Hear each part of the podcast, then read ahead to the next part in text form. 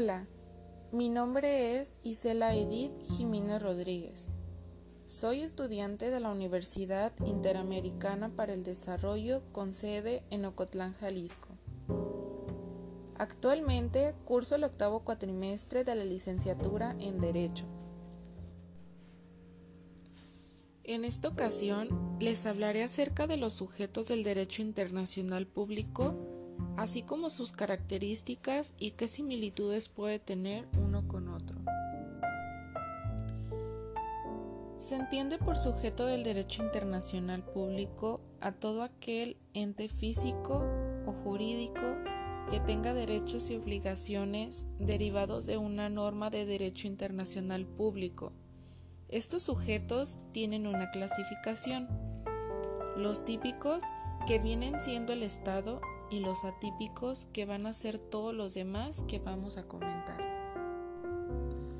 Como ya comentábamos, un sujeto del derecho internacional es una entidad capaz de tener derechos jurídicos y obligaciones y que tiene por consiguiente la capacidad de celebrar tratados internacionales.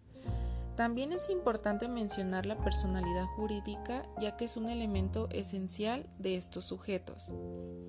En el derecho internacional se va a referir a esta como la capacidad de tener derechos y obligaciones respecto a cuestiones del derecho internacional, como lo es la capacidad de firmar tratados internacionales, el goce de privilegios, inmunidades de jurisdicciones nacionales, Frecuentemente se comenta que el Estado es una cuestión de hecho, lo que significa que no hay una pregunta sobre su legalidad.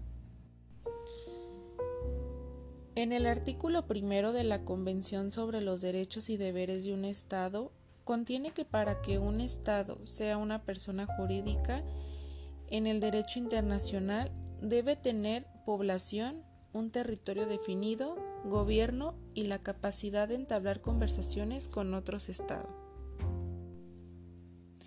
Los sujetos del derecho internacional público se clasifican en dos formas. Sujetos típicos es el Estado, es la persona jurídica políticamente organizado de la nación dentro de un territorio determinado como elemento, como elemento podemos decir que es el pueblo, el territorio, el gobierno y la soberanía.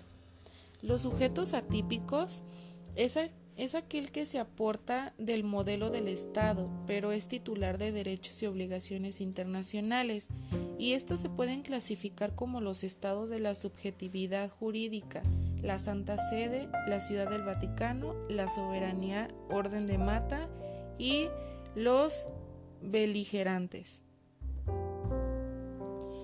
Como conclusión puedo decir que es importante tener en cuenta que el individuo puede ser responsable internacionalmente cuando viola las normas fundamentales del derecho internacional. Son actos ilegales de violencia que pueden ser cometidos en el mar o en el espacio aéreo. Muchas gracias por escuchar mi podcast. Buen día.